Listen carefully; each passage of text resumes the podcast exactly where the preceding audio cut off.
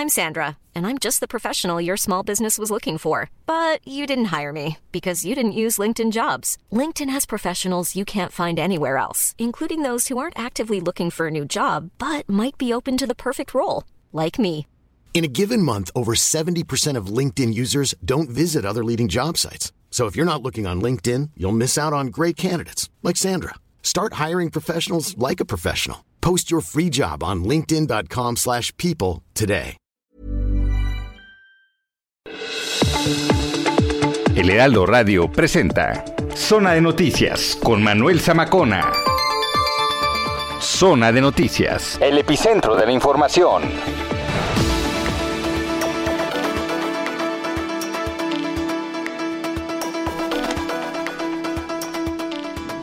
Las 2 de la tarde en punto, tiempo del centro de la República Mexicana. Señoras y señores, qué gusto poder saludarlos ya en esta tarde de sabadito, hoy sábado 8 de mayo del año 2021. Bienvenidos a Zona de Noticias, les saluda Manuel Zamacona. Estamos completamente en vivo, transmitiendo desde la cabina principal de Heraldo Radio, aquí en Insurgente Sur 1271, Torre Carrachi, muy cerquita aquí de, de Félix Cuevas, esquina con Félix Cuevas. Bueno, qué gusto que nos estén acompañando porque eh, pues tenemos un gran programa, eh, una semana sin duda intensa, trágica para la Ciudad de México, para el país en particular con eh, lo que ha ocurrido en la línea 12 del metro, con la tragedia, guion negligencia, ¿no? Evidentemente vamos a estar abordando este tema platicando con gente del sindicato porque eh, pues hasta hace unos días iban a ir a paro, era lo, último que habíamos sabido y eh, se supo también que pues se está pidiendo justicia. Ahí en, en la línea 12 estuvieron familiares, por supuesto, gente que gritaba justicia y al grito de justicia también están pidiendo por favor, que todo esto se esclarezca. ¿Quién tuvo la culpa? Bueno, pues ya se deslindarán responsabilidades. Le vamos a entrar al tema. Y también aquí en la capital estamos en semáforo color amarillo amarillo que más bien parece verde, pero que estaba en rojo, pero que luego estuvo en naranja, pero que ya no sabemos. Ha hablado la jefa de gobierno, ya dio conferencia hace unos minutos. Vamos a estar eh, reportando, por supuesto, a lo largo de este espacio qué es lo que se puede hacer, qué es lo que no se puede hacer. Y en particular lo que ha cambiado, pues es que ahora eh, los espectáculos deportivos van a tener gente. O sea, que es liguilla y que el Estadio Azteca seguramente va a abrir. En unos días también se inaugura la Liga Mexicana de Béisbol y va a haber este, pues gente allá en los estadios. De eso platicaremos también hoy con Jorge el Bronco Cantú, gran beisbolista, ex liga mayorista y este un ícono sin duda del béisbol mexicano. Va a estar aquí en cabina, no se pierda esta gran entrevista. Eh, y ya saben, nuestras secciones de cabecera con Julio Jiménez, con Juan Guevara, con nuestra chef Paulina Bascal y todo lo que usted necesita saber, enlaces a lo largo y ancho de la República Mexicana. Por cierto, muchos saludos a los que nos escuchan desde Campeche hasta Sonora. De verdad, muchas, muchas gracias ahí en el Estado de México en el 540 de AM. Muchos, muchos saludos. Eh, líneas para que nos escriban, arroba Samacona al aire, arroba Samacona al aire, ahí los leo. Eh, opiniones, sugerencias, comentarios, aquí son bienvenidos. Y sin más ni más, vámonos directamente con toda la información.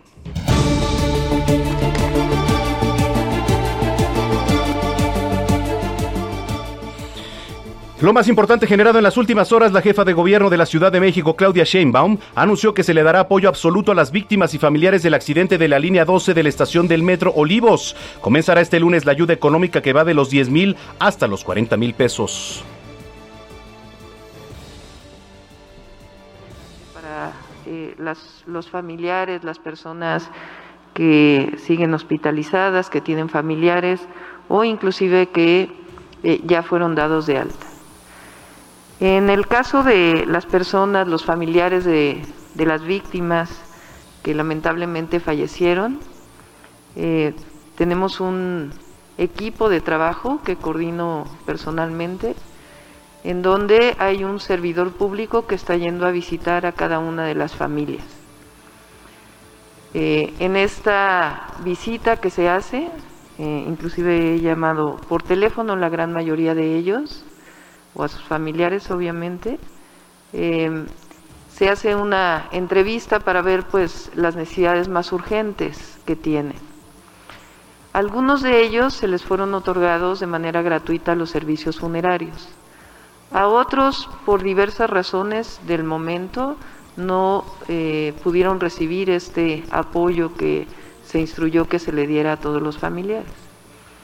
Entonces, a todos ellos se les está dando un primer apoyo emergente, emergente, de inmediato, por los gastos inmediatos que están llevando a cabo.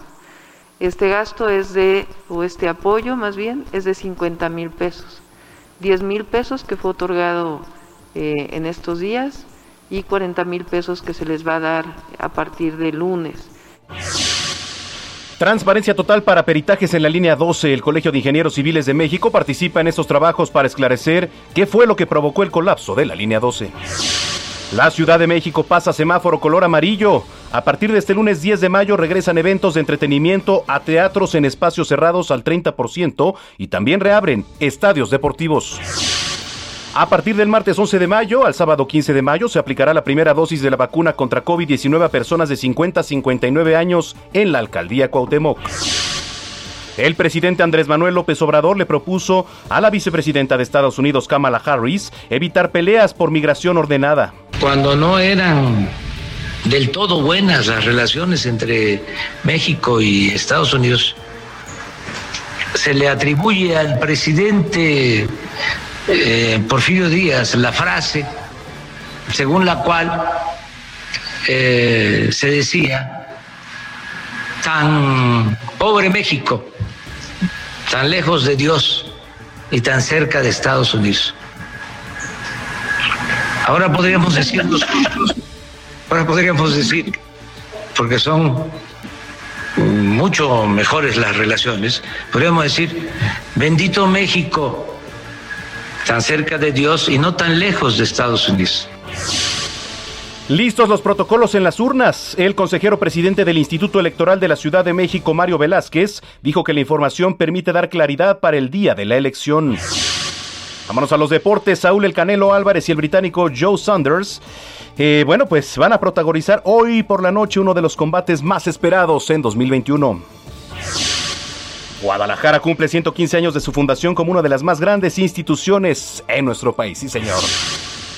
Oiga, vámonos a temas internacionales. 6.9 millones de muertes en el mundo. Más del doble de las que se han informado oficialmente, según un análisis del Instituto Métrica y Evaluación Sanitaria de la Universidad de Washington. En la India, en las últimas 24 horas llegaron a 4.187 fallecidos. Es el tercer país con más muertes después de Estados Unidos y Brasil. Angela Merkel, canciller alemana, pidió a Estados Unidos abrir el mercado y permitir exportaciones de vacunas contra coronavirus a distintas naciones del mundo.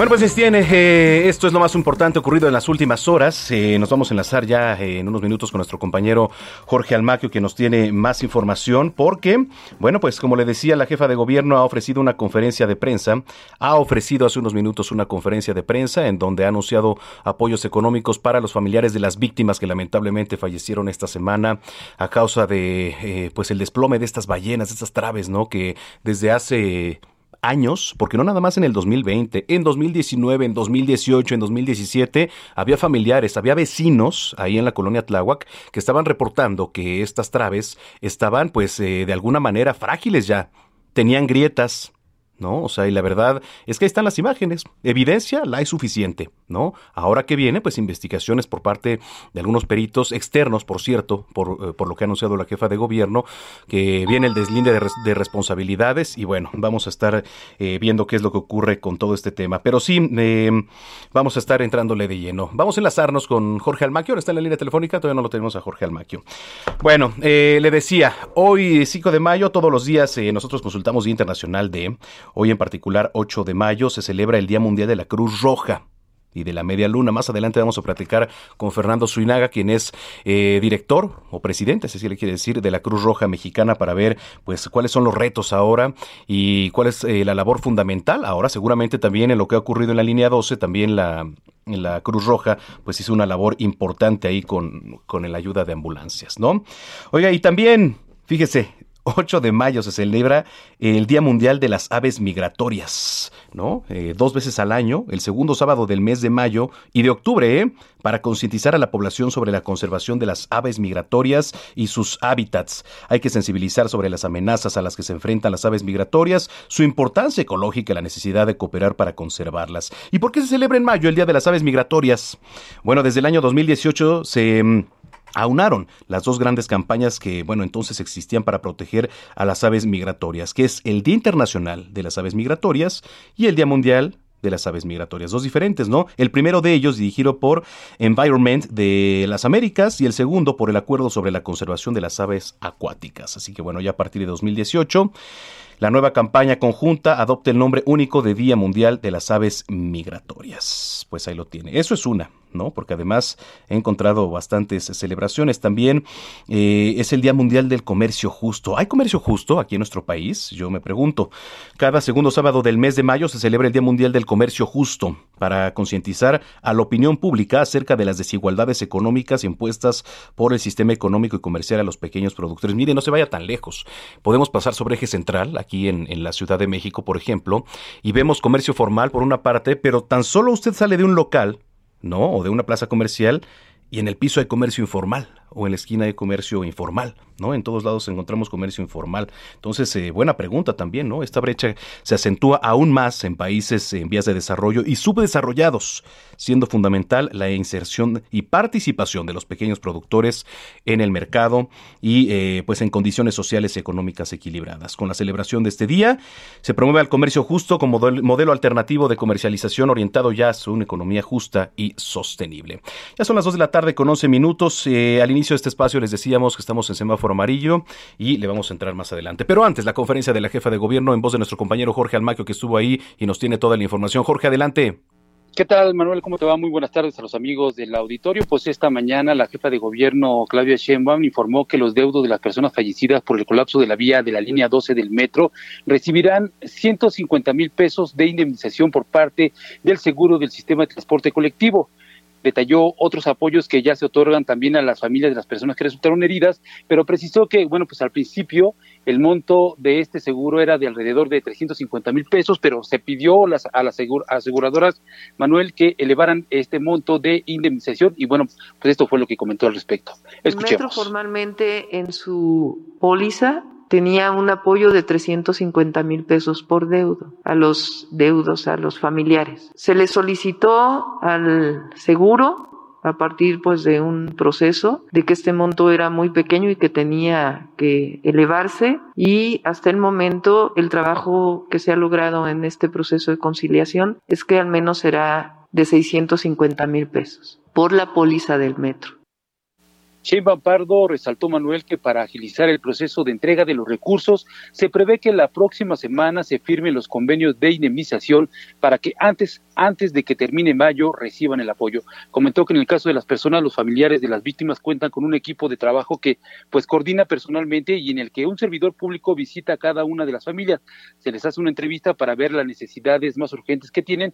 Se les está dando un apoyo ahorita de 10 mil pesos ya se les dio para eh, gastos inmediatos, gastos urgentes y la próxima semana les van a dar otros 40 mil pesos para que continúen con esta situación. Pero aclaró la jefa de gobierno que a estas personas no no se les va a dejar solos. Escuchemos. ¿Qué les quiero decir a todos aquellos que perdieron un familiar o que tienen familiares graves en los hospitales? No van a estar desamparados, no los vamos a dejar solos. Vamos a estar con ellos y vamos a darles todo el apoyo que requieran. Este es un compromiso y por eso hay un servidor público que los está acompañando en este proceso. Señaló que van a dar apoyos para que puedan resolver asuntos pendientes con el Infonavit, con el ISTE, el Seguro Social, e incluso que los, las personas que hayan dejado algunos niños, pues huérfanos desafortunadamente, pues van a recibir apoyo, van a recibir becas para que continúen estudiando, estudiando, y estos son solo algunos de los eh, eh, acuerdos y apoyos que van a dar por parte del gobierno de la Ciudad de México, del cual informó también que la próxima semana, el lunes eh, precisamente, pues van a dar a conocer los avances de las investigaciones que llevan a cabo, por, ejemplo, la Fiscalía General de Justicia en torno a este colapso señaló que, bueno, pues hay un plan de trabajo eh, con el Colegio de Ingenieros de México para recuperar el tramo dañado y los resultados de la revisión integral de los viaductos elevados de la llamada línea dorada y otras rutas elevadas del sistema de transporte colectivo metro. También van a dar a conocer estos detalles el próximo lunes en la conferencia de medios que realizan en el gobierno capitalino. Manuel, amigos, el reporte que les tengo. Gracias, Jorge Almaquio.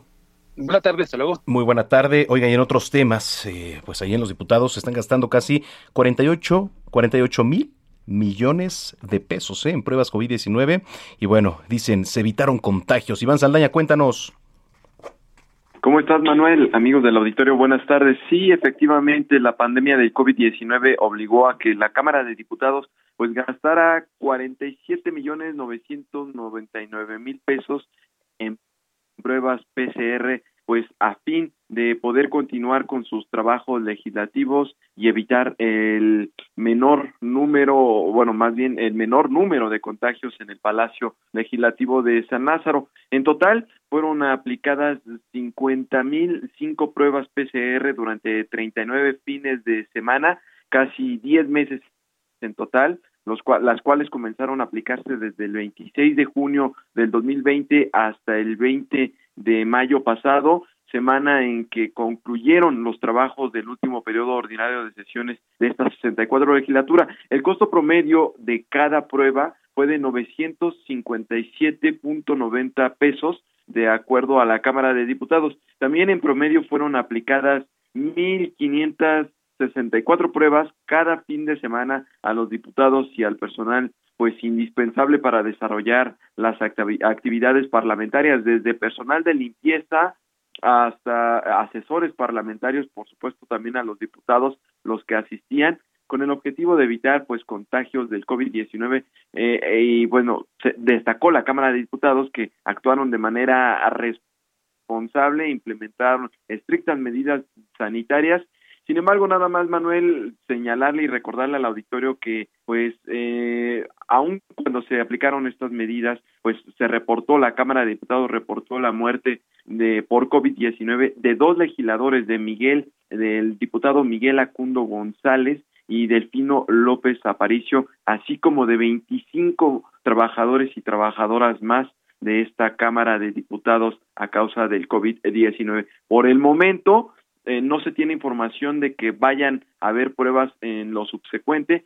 ya que estas pruebas, Manuel, se aplicaban eh, por los trabajos de las sesiones ordinarias que se estaban realizando y por los trabajos de la permanente. Sin embargo, ahora los trabajos de la permanente están en el Senado de la República, no en el Palacio Legislativo de San Lázaro, por lo que pues eh, no no no habría pretexto en este momento ahorita para para poder llevar a cabo más pruebas en la Cámara de Diputados, Manuel Auditorio.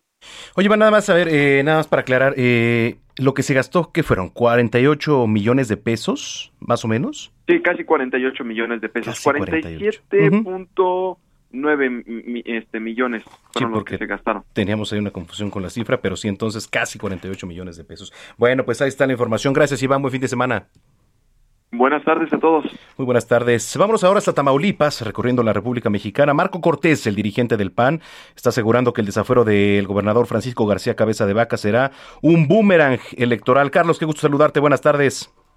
Hola, ¿qué tal, Manuel? Qué gusto saludarte desde Tampico, Tamaulipas, en donde estuvo esta mañana justamente el dirigente nacional del Partido de Acción Nacional, PAN, Marco Cortés, donde manifestó que el tema del desafuero en contra del gobernador Francisco García Cabeza de Vaca será un boomerang electoral contra el gobierno morenista en este periodo electoral. El panista aseguró que respalda totalmente al mandatario de Tamaulipas luego de la Cámara de Diputados haya aprobado su desafuero a solicitud de la Fiscalía General de la República. También confía en que la Suprema Corte de Justicia resolverá a favor del mandatario, luego de que le diera entrada a la controversia constitucional presentada por el Congreso local, donde hay que recalcar que también hay una mayoría panista.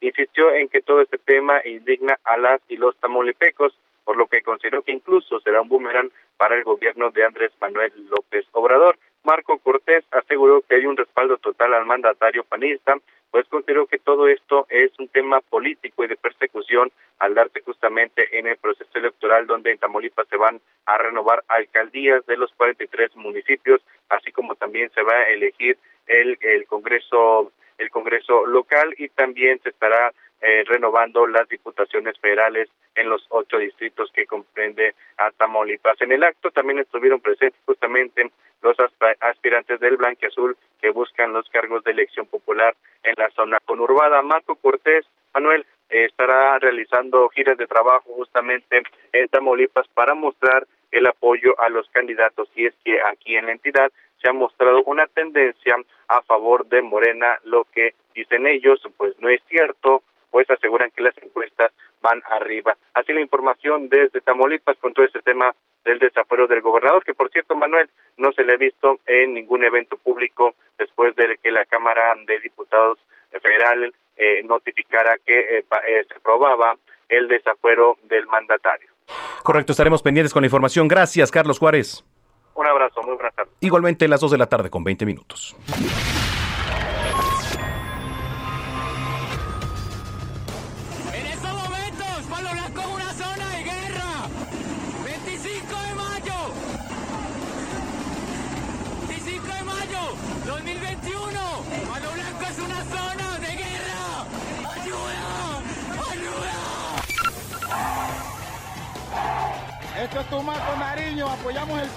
Nacional.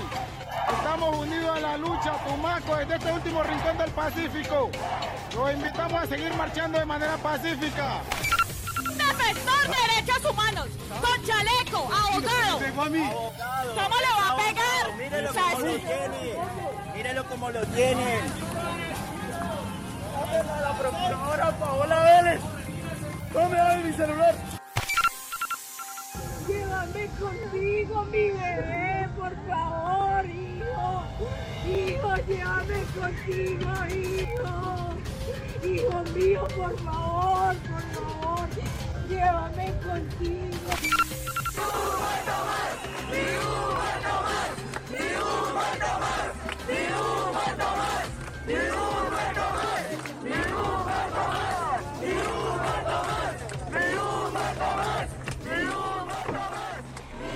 Pues sí, Colombia, Colombia está pasando por una difícil, por una complicada situación de protestas que comenzaron el 28 de abril contra la reforma tributaria propuesta por el presidente Iván Duque. Pues esto ha causado gran descontento entre las personas que salieron a mostrar su postura en las calles del país y además han sufrido ataques policiales en confrontaciones. Ya veíamos las imágenes, esos audios tan estremecedores que escuchábamos.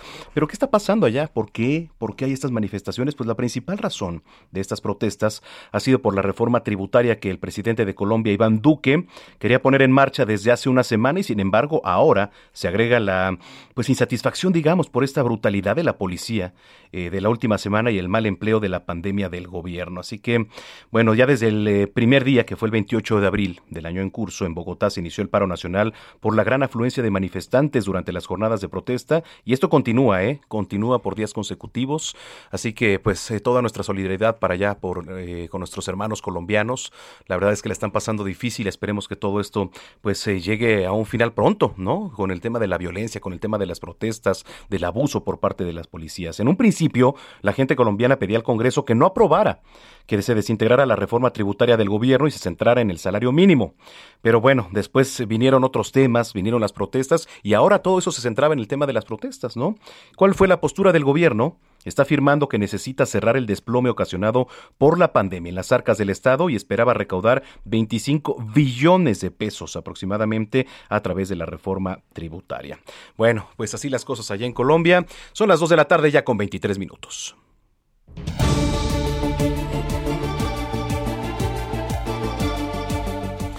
Mire, eh, vamos a despejarnos un poquito, vamos a escuchar algunas recomendaciones culturales con nuestra querida Melissa Moreno, que siempre trae lo mejor para el fin de semana y el resto de los días. Bienvenidos a la Agenda Cultural del Heraldo de México. Yo soy Melissa Moreno, editora de artes, y esta es la selección de eventos para Zona de Noticias. La madre de Juan está cada día más enferma y parece no tener remedio. En un paseo por el lago, el muchacho se encuentra la muerte que viene por ella. Pero tras engañarla, la encierra en un frasco evitando que cumpla su tarea. Lo que al principio parece un triunfo, pronto se convierte en tragedia. Y ante el cada vez más desalentador panorama, Juan deberá encontrar la fortaleza para remediar su error. La puesta en escena Juan y la muerte se presenta todos los domingos en el Foro Shakespeare. El Centro Nacional de las Artes presenta la exposición Magister Raffaello, un maravilloso viaje por el Renacimiento italiano que por medio de proyecciones, videos y diversos recursos tecnológicos muestra la carrera del gran artista del Renacimiento, Raffaello Sanzio, a 500 años de su muerte. Este evento llega a México como una exposición inmersiva en la que los visitantes tendrán la oportunidad de conocer el mundo de Raffaello en diálogo con artistas, escritores y filósofos, mediante un recorrido que gira en torno a sus obras clave y que abarca la historia de los lugares donde vivió y trabajó. Magister Raffaello, un maravilloso viaje por el Renacimiento italiano, estará abierta al público en la Galería Central Cenart hasta el 30 de mayo, de jueves a domingo, de jueves a domingo. Es el primer día del juicio y allí están todos. Ha llegado la hora de saber qué fue lo que pasó ese día, hace justo un año, cuando el trágico incendio de aquella cápsula hiperbárica cambió la vida de todos en Miracle Creek. ¿Es posible que sea verdad que Elizabeth provocó el incendio en el que murió su pequeño hijo autista? Mientras, entre los testigos, otras madres de pequeños autistas conocen mejor que nadie los complejos sentimientos que las invaden. Y están los demás testigos que deberán hablar en el juicio, pero que quizás callen para que no estalle su propia vida. ¿Cuánto vale proteger a los que amamos? ¿Hasta dónde mentir? ¿Y hasta dónde enfrentarse a los propios errores? Miracle Creek de Angie Kim es editado por Motus. Vamos a una pausa y regresamos con Manuel Zamacona a Zona de Noticias por Heraldo Radio. Ya estamos de vuelta. Zona de Noticias con Manuel Zamacona.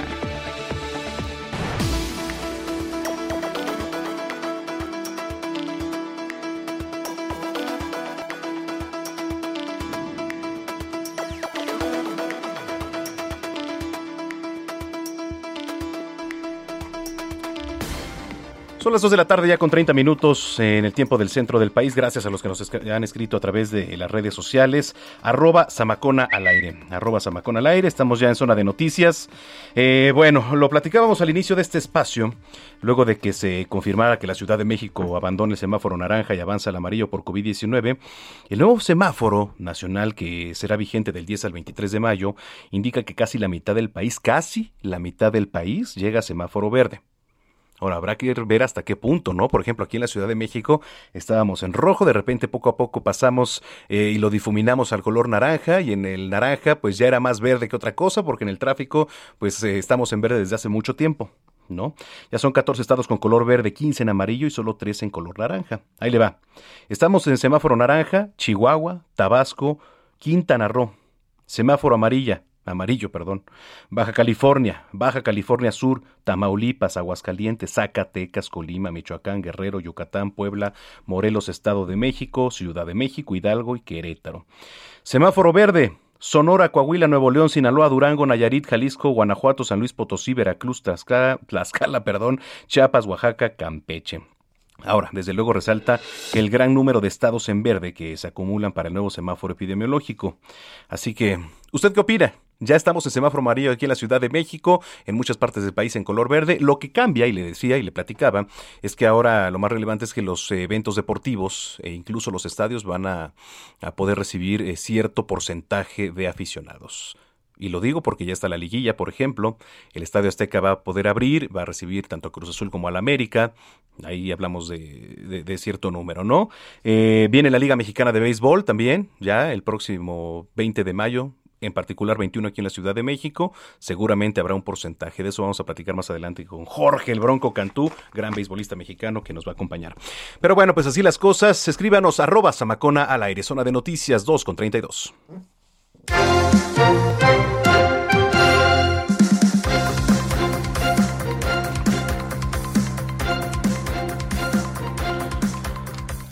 Bueno, a ver, eh, no hay que bajar la guardia. El que estemos en semáforo color amarillo no significa que andemos por la calle ya sin cubreboca, que todo bien y que abrazos, sin sana distancia, sin gel, no. O sea, la verdad es que eh, hoy más que nunca debemos reforzar esas medidas porque hasta que no estemos todos vacunados y con la certeza de que ya no contagiamos y este, no nos contagian, pues hay que ser responsables, ¿no? De alguna manera. Ahora, hay muchas opciones de cubrebocas, ¿no? La verdad.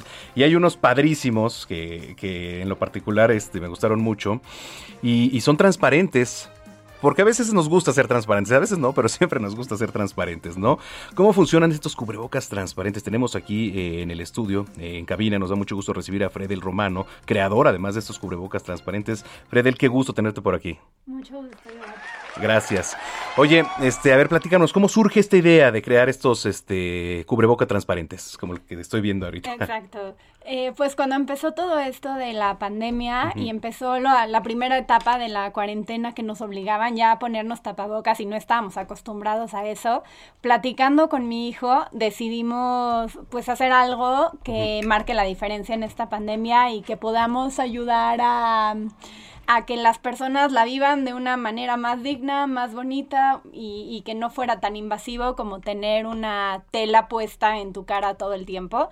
De ahí se nos ocurrió hacer algo que fuera transparente, que nos permitiera... Eh, que nos permitiera mostrar, mostrarnos tal cual somos, mostrar nuestra sonrisa, poder todavía seguir siendo nosotros mismos y que no se, pues sí, que no nos escondiéramos atrás de, una tela. Sí, Fredel, porque además, eh, pues te voy a decir algo, eh, ahora se ha vuelto pues eh, indispensable, así como la ropa, el traer el cubreboca, pero a veces las gesticulaciones, los, las propias expresiones, no las notamos, ¿no? Y a veces incluso no reconocemos a la gente en la calle y este, pues está padre, ¿no? De alguna manera tener ya la certeza de que con este tipo de cubreboca, este, pues ve las expresiones, por lo menos la sonrisa. No veías ni una sonrisa. Exacto, que luego hay personas que dicen, bueno, ¿qué? La sonrisa que no es tan importante, es más importante cuidarnos para no contagiarnos. Y bueno, si se pueden tener las dos, creo que creo que sí es un plus. La sonrisa es más importante de lo que creemos. Hoy en día eh, la mayoría de la gente ya ni siquiera trata de sonreír porque se da cuenta, al principio trataba, pero luego decía, bueno, ¿para qué sonrío si nadie me ve? y, y poco a poco, sin darnos cuenta, pasan seis meses, pasa un año y sí nos cambia la costumbre y sí dejamos de sonreír. Y para mí eso sí es muy importante. Y, poder dejar eso en esta pandemia y, hacer que, aunque sea poner mi granito de arena para que cambie eso y para que la gente todavía sienta la necesidad de sonreír, se sienta vista todavía, eh, para mí es muy importante y, por eso es que lanzamos esta marca y este tipo de tapabocas. Oye, a ver, platícanos de qué está hecho, de qué material, todo. Tenemos dos modelos. Eh, nos, al principio hicimos uno que era un poco caro, es de acrílico, son súper resistentes, te duran te va a durar toda la pandemia, pero es un poco caro. Y nos dimos cuenta que también estábamos cubriendo ahí un mercado que yo no había visto en un inicio, que eran las personas que son sordas. Eh, ellos están muy acostumbrados a leer los labios y de repente se toparon en un mundo en el que ellos ya salían como si nada a la calle y no, no eran discapacitados, podían leer perfectamente los labios en las personas y podían funcionar perfecto. Pero resulta que de repente todas esas personas ya tienen una, tela en la boca, ya no pueden, ya no pueden ver los labios. Es como si no escucharon ahora sí, o sea, igual no escuchaban, pero podían eh, eh, interactuar con las personas a través de leer los labios. Cuando veo, eh, cuando me doy cuenta de esto, digo, bueno, mi cubrebocas eh, cubre esa necesidad, ayuda a estas personas a que puedan leer los labios, pero es muy caro. Y al ser tan caro, de alguna forma no es accesible para todas las personas. De ahí es que eh, inventamos entre mi hijo y yo una, una versión de este tapabocas más económica que está hecho como del mismo material que están hechas las botellas de plástico ah, y, y, que es 100% reciclable también. Y de eso hicimos unos tapabocas con la misma forma, pero más económicos. Oye, qué, qué bien, ¿eh? la verdad, porque sí se agradecen estos días. Y tienes mucha razón, o sea, eh, las personas a veces con esa discapacidad tienen, evidentemente, la capacidad de leer los labios. ¿no? Entonces eso es un punto muy importante. ¿Dónde los podemos encontrar? ¿Se distribuyen en línea o dónde, Fredel? Estamos en varios bazares en, la, en México, pero más que nada vendemos en línea. En, ¿Puedo dar la página? Claro, por favor. www.maskoff.mx. Maskoff.mx. ¿Tienen redes sociales? Sí, estamos en Instagram, también en Facebook y desde ahí yo contesto todos los días cualquier duda que tengan. Tienen luego mucha duda de si se empaña, si sirve, si no sí, Exacto.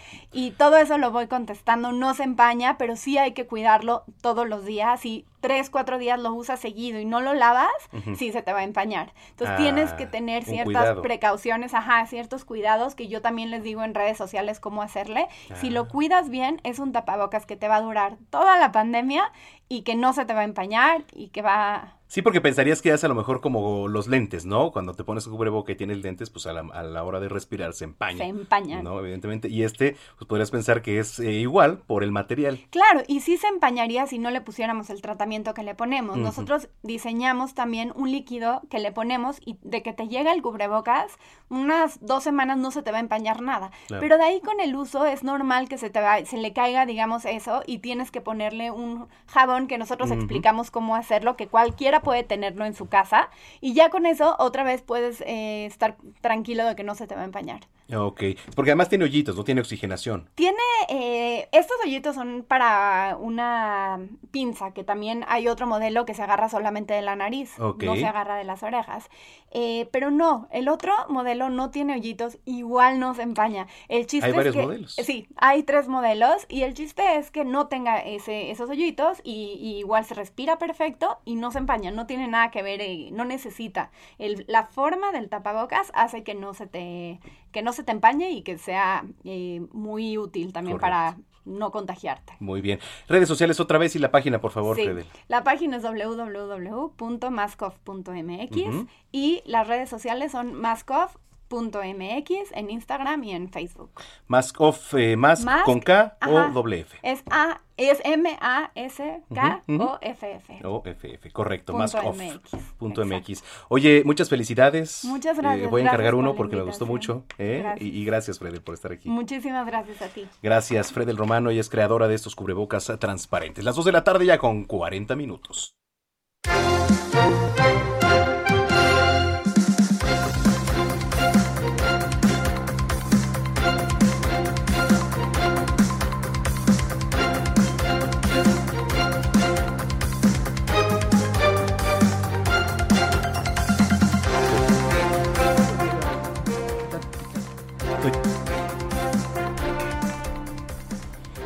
Bueno, eh, por cierto, saludamos a todos los que nos ven aquí a través de nuestra cámara web en Now Media TV. Gracias, gracias. Siempre los saludamos con muchísimo gusto. Con el gusto y con el mismo que saludamos a Juan Guevara, periodista de Now Media, Canal 21, allá en Houston. Saludos allá a Houston, la ciudad espacial. A ver, ¿cómo tener una línea en los Estados Unidos desde México, ahora con el uso de la tecnología? Mi querido Juan Guevara, ¿cómo estás, hermano? Mi queridísimo Manuel Zamacana, oye, ¿te ves? ¿Te ves mejor que antes? ¿Estás poniéndote a dieta ya listo para las tejanitas que te ven aquí en Houston? Eso intento, eso intento todos los No días. te pero- preocupes, ya te dije que ya te dije que estando aquí al aire, seguro, seguro tienes una o dos. Les, les gustan como tú, ¿eh? Ya sabes, así medio. No sé si tomarlo como halago o como... No, no, no, no, no, hombre, ¿cómo crees? No, no, contrario, no. mira, hay una chava que se llama Nancy que nos habló el día de hoy, que no tengo el audio, pero lo voy a tener la semana que entra. Que conste. que nos dice que le gusta mucho tu voz y ya le dijimos que le sintonice al canal 21 para que ya te vaya conociendo este y obviamente bueno en Beaumont en el canal 27 y en Atlanta en el canal 22 pues bueno lo más importante que sepas es que ya te estamos generando fans para que cuando vengas a Estados Unidos a visitarnos bueno posiblemente digas con cuál de las tres Ah, Eso. Hoy pronto No transmitiremos por allá. tengan, ¿Te bueno. parece bien? ¿Mande? Pronto transmitiremos desde allá. Claro, no, por supuesto. Y en base a que es importante que te puedan llamar local, a ti, mi queridísimo Zamacona, con eso de que viene el tema del padrón en México y que ha, ha sido muy interesante la respuesta de la gente en México, de hecho nos buscaron, nos, nos preguntaron, bueno, en lo que se arma el padrón y en lo que son peras o son manzanas, ¿cómo le pueden hacer en México nuestra audiencia para tener un número local, una línea prácticamente celular directamente en México basada en los Estados Unidos, utilizando la tecnología? Bueno, déjame decirte que hay una aplicación que además eh, la he usado yo en lo personal que se llama Ring Central. Se escribe R-I-N-G como Ring, Ring de ringcentral.com.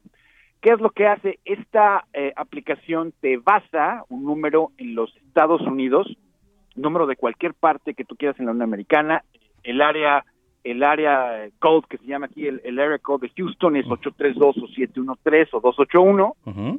Entonces tú puedes determinar de qué tipo o, o dónde, en qué parte del país quieres tu teléfono, bajas la aplicación, ¿de acuerdo? Y entonces integra de manera inmediata esta línea de teléfono a tu teléfono celular existente y utiliza la red de datos inicialmente hasta que puedas cambiar el SIM card del teléfono, no la, el SIM card del propio teléfono. Pero eso te permite de manera simultánea recibir llamadas en tu teléfono normal en México, pero te asigna un número de teléfono en los Estados Unidos. Por ejemplo, hay personas que eh, quizá puedan o quieran tener un número que puedan enviar textos, un número que puedan recibir llamadas, que puedan tener eh, buzón de mensajes. Todo eso con esta aplicación se integra directamente al teléfono, no importa que sea Android o no importa que sea iPhone. Pueden ya hacer llamadas sin problema eh, utilizando la red de datos o el Wi-Fi de su propio teléfono y pueden llamar recibir llamadas eh, en México sin problema utilizando una un sistema o un teléfono basado en los Estados Unidos. La gente empresaria que nos escuche en México y que quiera recibir o que quiera establecer un número de teléfono local en los Estados Unidos para que sus clientes les llamen, bueno, es, es bastante es bastante práctico o personas que, por ejemplo, abren cuentas en los Estados Unidos, bancos como Wells Fargo, Bank of America, etcétera, que te requieren un texto de verificación para hacer transferencias bancarias a otros proveedores o alguna cosa así que de, cuentas que ya tienen aquí en los Estados Unidos. Bueno, pueden pueden hacer este tipo de números donde les llega un texto eh, y pueden eh, verificar la transferencia o si existe algún tipo de llamada que tengan que tomar directamente de un número de Estados Unidos, les pueden llamar local. La verdad es que es una aplicación bastante buena, eh, utiliza la red de datos, pero mientras tengan una red de datos aceptable en la Ciudad de México, por ejemplo, eh, o en las diferentes partes del país donde escuchen en México, funciona bastante bien. Y la verdad es que es el primer paso que están dando compañías como esta, Ring Central, eh, para poder dar y aceptar la demanda de lo que está sucediendo con el padrón de eh, telefonía que se piensa hacer en México con los datos biométricos. ¿Cómo ves, mi queridísimo Manolo Te voy a decir algo, a veces eh, pues no tenemos en cuenta qué tan amplia es la comunicación y qué tan seguida es la comunicación entre México y Estados Unidos. Digo, a veces nos guiamos a, lo mejor por el tema de las remesas, ¿no? Pero la comunicación per se todos los días entre México y Estados Unidos, entre muchas de las familias, pues es amplísima. Sí, Sí, así es. Y fíjate que me llamaba la atención, yo veía a López Obrador hace unos días en su famosa mañanera, ya sabes que es su programa de televisión, ¿no? Que me encanta. Sí, sí, sí, sí, nos, nos encanta este, ver todos los días, levantarnos a sintonizar la mañanera. Sí, sí, le quitaron un programa de radio, ahora quiere estar en la mañanera. Entonces, el tema es que él, se sentía muy orgulloso de que las remesas subieron al doble, ¿no? Eh, a cuatro mil y pico millones de dólares, este, de dos mil y pico de dólares lo que refleja que, bueno, la economía de Estados Unidos está despertando y que las familias de la gente de México están enviando más dinero a Estados Unidos. Lo que no se da cuenta es que no puede alienar al presidente de al presidente de los Estados Unidos y bueno, aquí ha sido, nada más que quiero decirte eh, rápidamente, esa declaración de que tan lejos de Dios y tan cerca de los Estados Unidos la han repetido aquí hasta el cansancio. ¿Y qué, dice allá la prensa, Juan? ¿Qué dice de eso la prensa? Yo excuso decirte que la reacción de la prensa fue qué quiso decir, porque no le entienden. Kamala Harris se ríe de López Obrador como diciendo, ¿qué onda, no? Con este cuate, o sea, está haciendo un chiste, nos está agrediendo, o sea, realmente la risa fue hacia el presidente de México porque no supo cómo reaccionar. Entonces, o sea, e, es, a mí en lo particular, sé que no es tecnología, pero a mí en lo particular me dio vergüenza ese tipo de comunicaciones. Las comunicaciones, especialmente si López Obrador no habla inglés, que nos queda todo el mundo claro, lo que tiene que hacer es ser muy preciso porque aunque te lo estén traduciendo, pues siempre hay pérdida de comunicación en una traducción.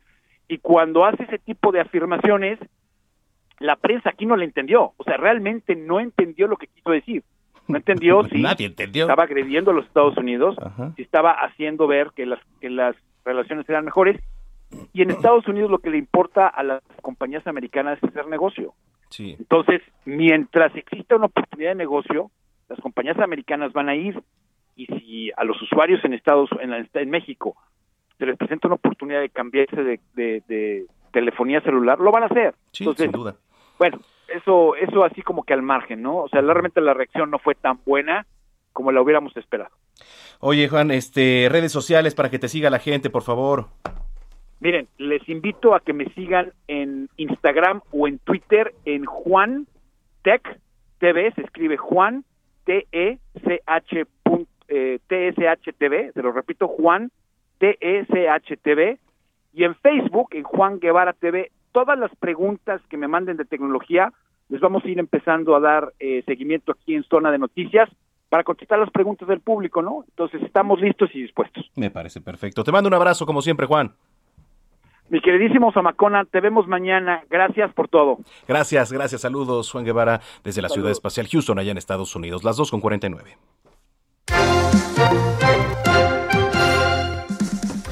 Vamos a regresar a la tragedia, a lo que ha ocurrido esta semana con la línea 12 del metro. La verdad es que, bueno, pues eh, muy difícil para todo nuestro país lo que ha ocurrido, sin duda. Pues estamos muy consternados. Eh, hay que platicar con diferentes actores políticos, sí, pero hay que ver también la postura desde el Sindicato Nacional de Trabajadores del Sistema de Transporte Colectivo. Tenemos en la línea Fernando Espino, justo es líder del Sindicato Nacional de Trabajadores del Sistema de Transporte Colectivo. Gracias, Fernando, por platicar con nosotros. Al contrario, muchas gracias. Yo estoy a tus órdenes. Muchas gracias. ¿Cuál es la postura del sindicato frente a lo que ha ocurrido esta semana sobre la tragedia?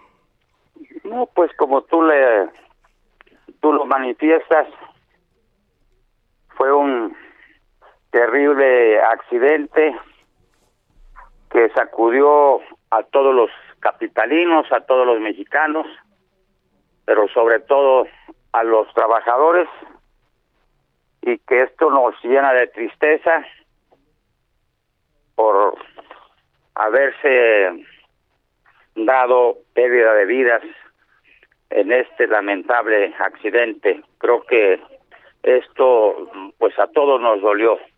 Sí, por supuesto, a todo el país. Oye, ¿has podido platicar, Fernando, con el chofer que venía manejando la unidad que se desplomó?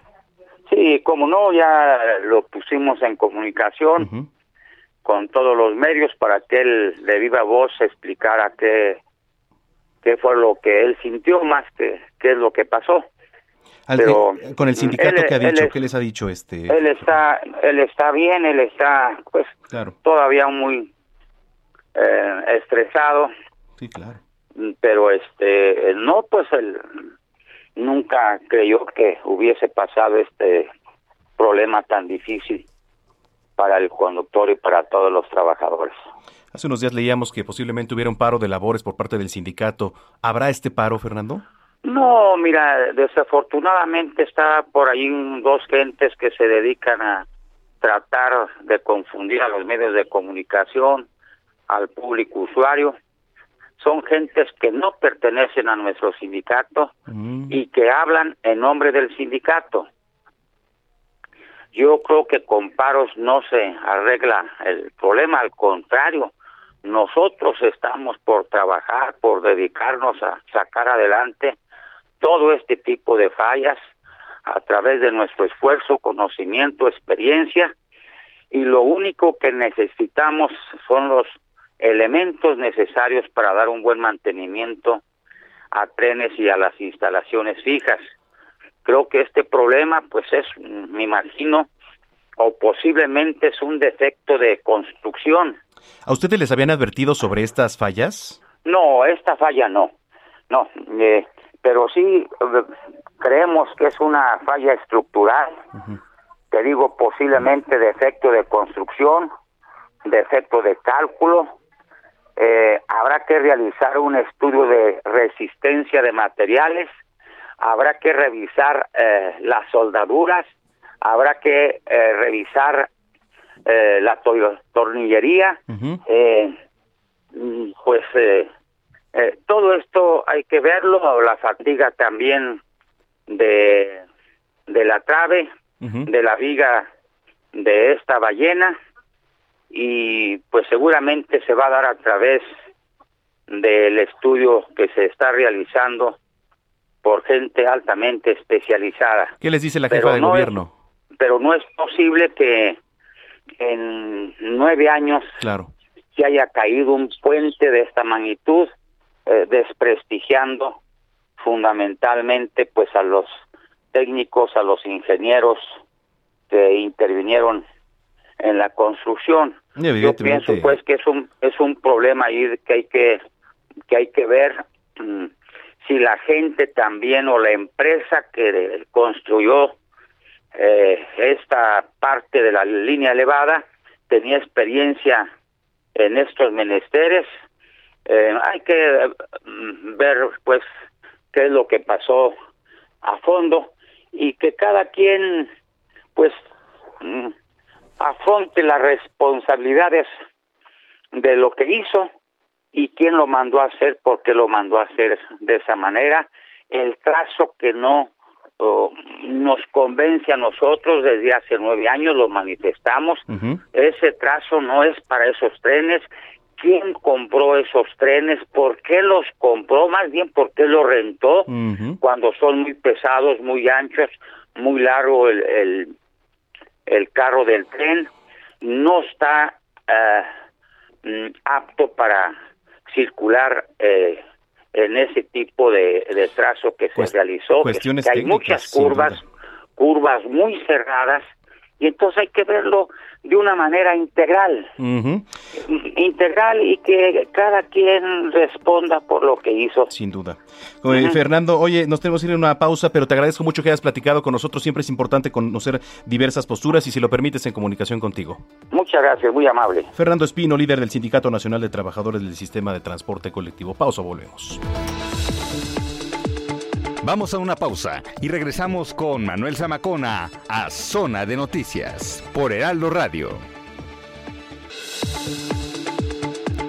Ya estamos de vuelta. Zona de Noticias con Manuel Zamacona.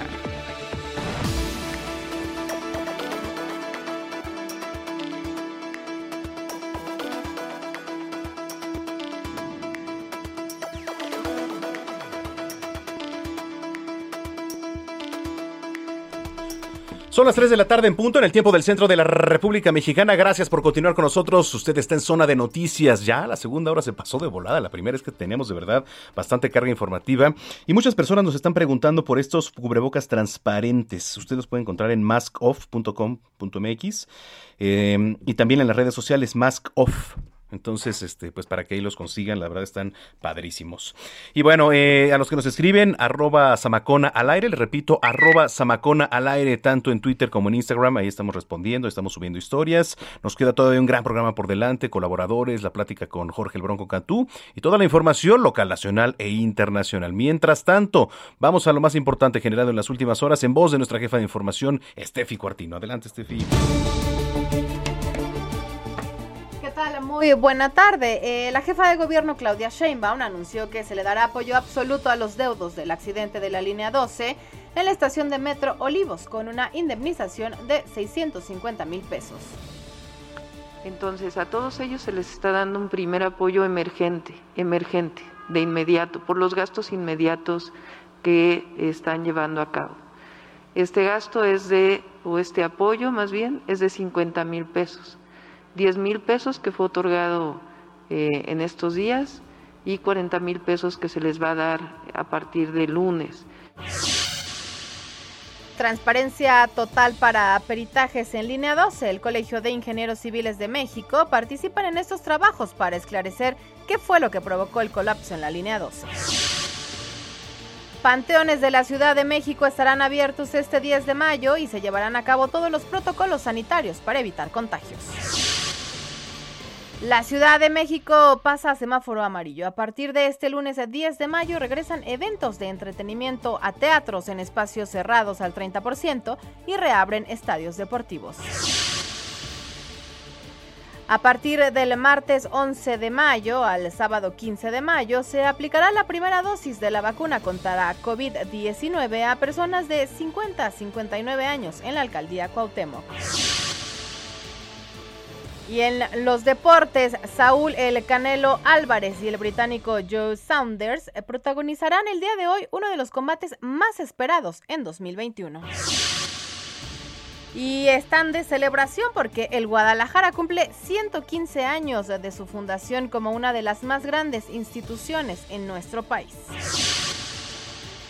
Y en información internacional, 6.9 millones de muertes en el mundo más. Eh, es el doble de la que se han informado oficialmente, según un análisis del Instituto Métrica y Evaluación Sanitaria de la Universidad de Washington.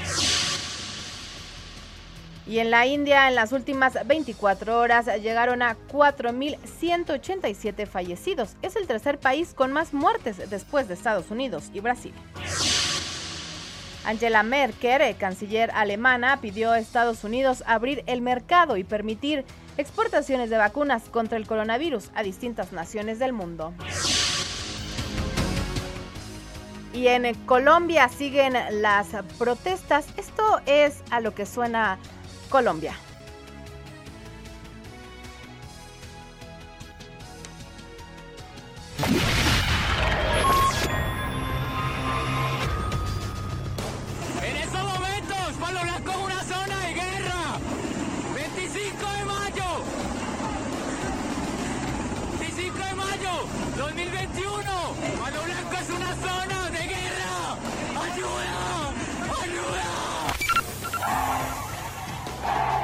Esto es Tumaco Nariño, apoyamos el paro nacional. Estamos unidos en la lucha, Tumaco, desde este último rincón del Pacífico. Los invitamos a seguir marchando de manera pacífica. Defensor de derechos humanos, con chaleco, abogado. ¿Cómo le va a pegar? Mírelo O sea, cómo lo tiene. Mírelo cómo lo tiene. La procuradora Paola Vélez. Tome ahí mi celular. Llévame contigo, mi bebé, por favor, hijo. Hijo, llévame contigo, hijo. Hijo mío, por favor, por favor. Llévame contigo.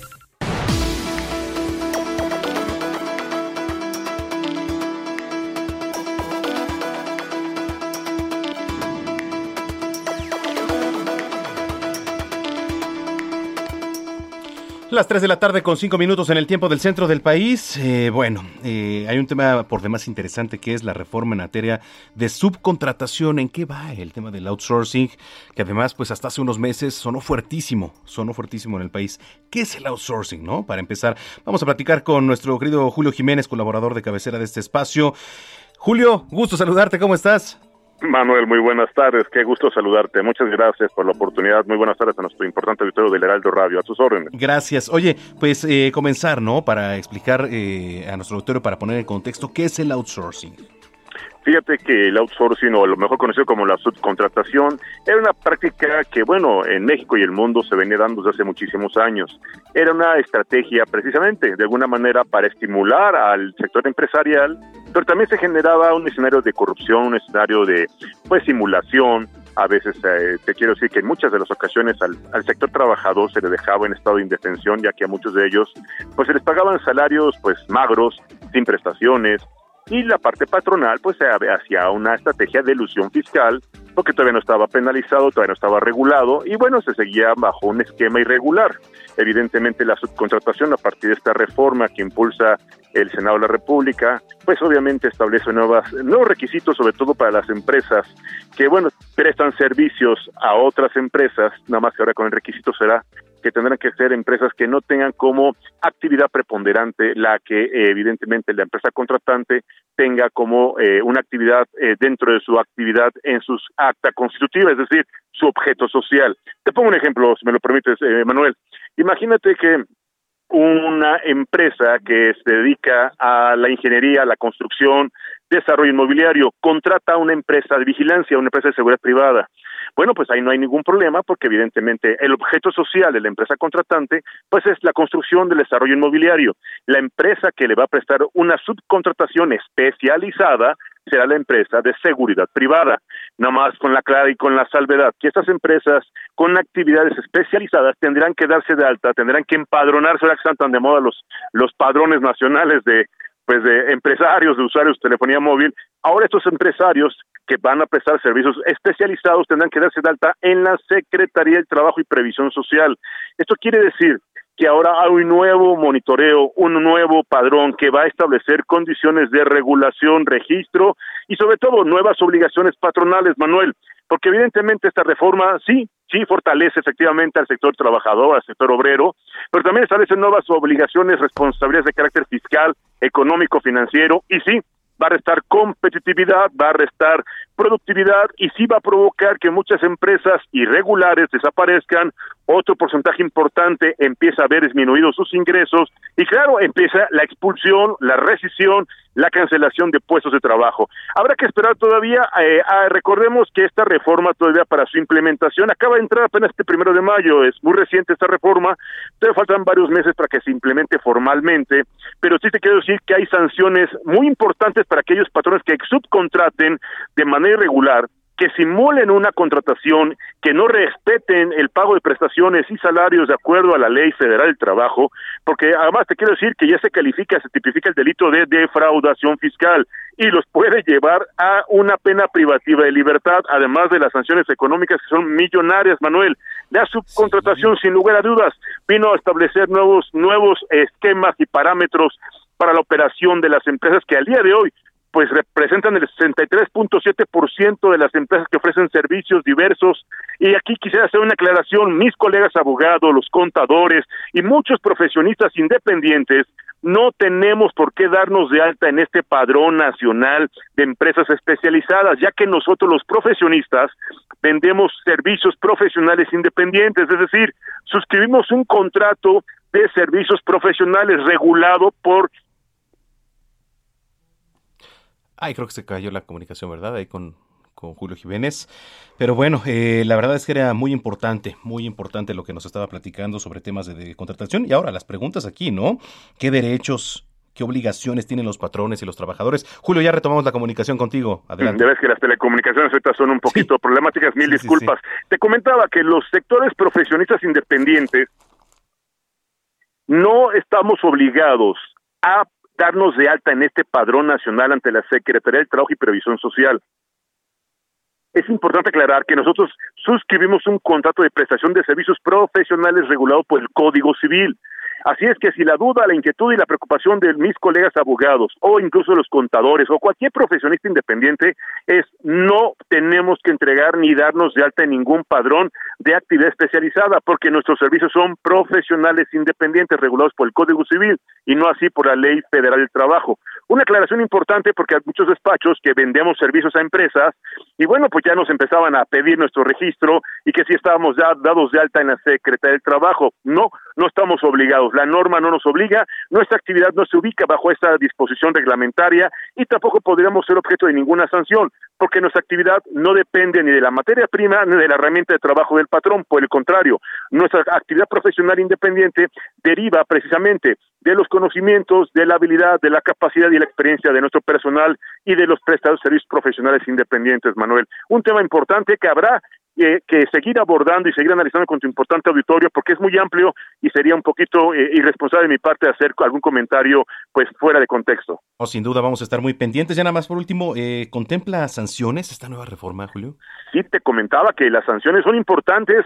Incluso ya hoy te quiero decir que para aquellas empresas que no respeten esta reforma, que no eh, se den de alta en este padrón ante la Secretaría del Trabajo y Previsión Social, que simulen una contratación, que no paguen prestaciones conforme a la ley, se estarán ubicando en una conducta tipo penal que se le denomina defraudación fiscal. Y la penalidad, además es una, una pena económica importante, yo diría millonaria, que está calificada, por cierto, en UMAS, en unidades de medida y actualización, te quiero decir que son penas privativas de libertad que los lleva incluso a una prisión preventiva oficiosa derivado de la defraudación fiscal, efectivamente. Bueno, Julio, oye, ¿dónde te podemos seguir? La gente, ¿dónde te puede consultar en redes, por favor? Muchas gracias, Manuel. Con mucho gusto. Estamos en todas las redes sociales como Análisis Jurídico o también nos pueden consultar como Contrastando Ideas. En todas las redes sociales menos TikTok. Exactamente. Muy bien. Eres de los que sobrevive, Julio. Es correcto. Muchas gracias, Manuel. Te mando un abrazo, como siempre. Buen fin de semana, Julio. Igualmente, excelente fin de semana. Fuerte abrazo para todos los amigos de Heraldo Radio y Importante Auditorio. Gracias. Gracias. Es el doctor Julio Jiménez Martínez, colaborador de este espacio aquí en Zona de Noticias 15 con 12.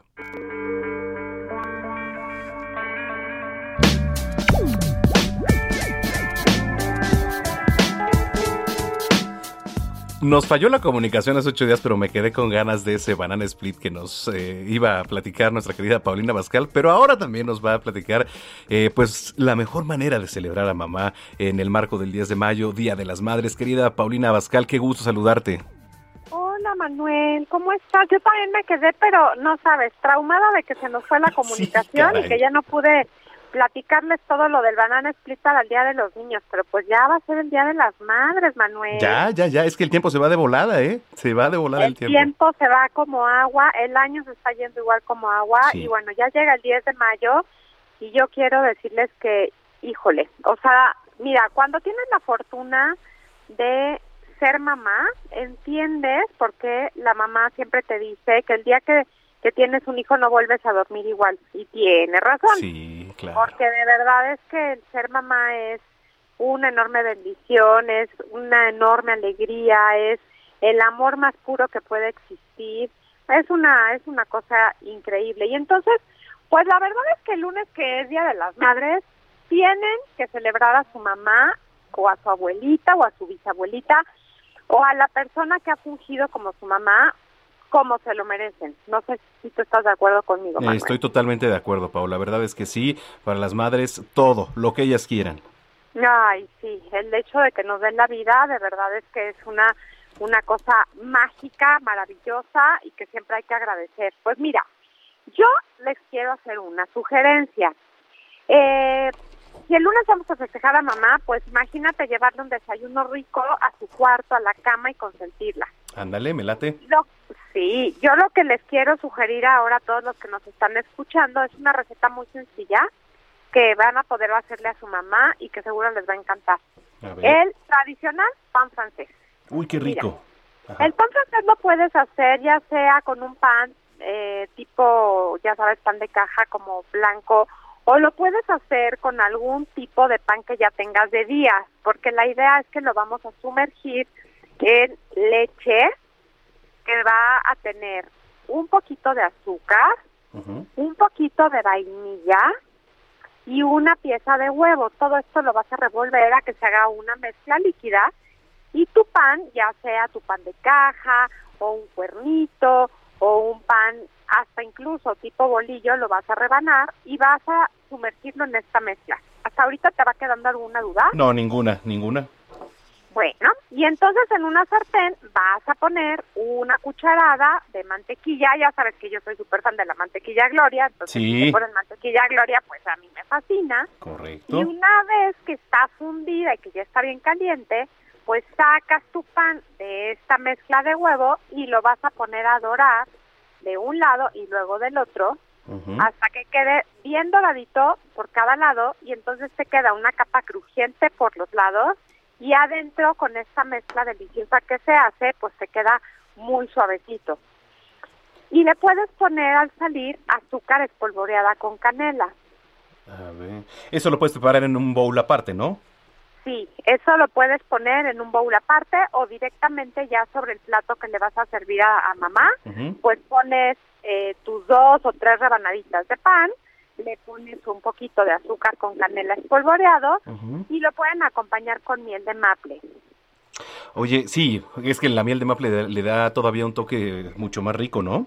Muy rico. Y mira, si tú lo quieres hacer un poquito más sofisticado, pues le pones una cucharada de crema batida, de esa que ya venden en el súper, y le puedes poner algunas fresas, frambuesas, morazul, Ándale, como para adornar. para adornar y para acompañar, y porque la verdad es que sí te hace la diferencia y es muy rico combinar lo, lo dulce que tenemos con el pan francés, con la miel, con el azúcar, la canela, y los frutos rojos que son así aciditos. Sí, por supuesto. Y todo esto lo puedes acompañar con un cafecito, un buen té, ¿no? Además Ah, del desayuno. A eso es a lo que iba, pues es que ustedes que conocen muy bien a su mamá, pues saben que o toman café, o toman té, o toman un vasito de leche, Ujú. o toman un matcha, pues ya sabes que todos en la mañana siempre despertamos y tenemos ganas de algo. Claro. Bueno, pues van a sorprender a su mamá si le llevan justo su bebida favorita, ¿no? Entonces en una charola le ponen su carta, si no le quisieron, no le pudieron comprar nada, pues es que un hijo te regala una carta donde te dice que eres la mejor mamá y que te aman y que son muy afortunados de tenerte y con eso, bueno, o sea, desfalleces de amor y estás más Sí. feliz. Y si te llevan el desayuno con tu cafecito o tu té o la bebida favorita y la cartita, no necesitas más, Manuel. No es necesario que vayan y gasten nada. Claro. Con ese tipo de detalles, las mamás estamos felices. Ay, pues, pues qué gran recomendación, qué rica recomendación. La verdad es que siempre es, es un placer que nos puedas compartir este, este, este tipo de recetas. Pan francés para el Día de las Madres. Entonces, ya nada más para darle una repasada, este puede ser en pan de caja, pan de día, sumergimos en leche con azúcar, esta mezcla que lleva un poquito de huevo. Y después, Ajá. este, ya en un sartén pones una cucharadita de mantequilla. ¿Cuál es eh, la recomendación de la mantequilla? Pues yo utilizo para todas mis recetas dulces la mantequilla Gloria sin sal. Correcto. Ajá. Entonces- Y, y con eso, la verdad es que les queda muy bien. Pero bueno, también hay gente, si la tienen con sal, también queda rico porque equilibra mucho entre lo dulce y, y lo salado siempre la mantequilla con sal. Ah, o sea muy que bien. cualquiera de los dos está bien. Muy bien. Lo doramos y ya saliendo lo podemos este, glasear con un poquito de azúcar o y azúcar y canela aparte, ya para un toquecín con maple o crema batida. Sí, Manuel, eres todo un chef. Sí. Sí, te sabes las recetas Hombre. impresionante tú. Me vas a hacer la competencia. A ver cuándo vas a grabar a Gastrolando. Oye, vivo. invítame, invítame para grabar ahí. Obvio que te voy a invitar. Le voy- Bueno. les voy a decir al equipo de del Heraldo que por favor quiero que vayas y que tú me enseñes una receta porque ya que eres un super chef, ¿eh? Más o menos. Oye, ¿por dónde te encontramos en redes sociales? Bueno, ya saben que me encuentran con mi nombre, Paulina Abascal, la cuenta verificada, la de la palomita azul. Ahí me van a encontrar, ahí van a encontrar muchas recetas en TikTok, en Instagram, en Facebook, Twitter y bueno, pues siempre ha sido un placer enorme hablar contigo como todos los sábados, Manuel, y con todos los que nos escuchan. Igualmente, oye, te mando un gran abrazo. Feliz Día de las Madres. Muchas gracias, Manuel. Nos escuchamos la próxima semana y que Dios me los bendiga a todos. Gracias, gracias de verdad. Paulina Bascal, chef, aquí en Zona de Noticias, las 3 con 20.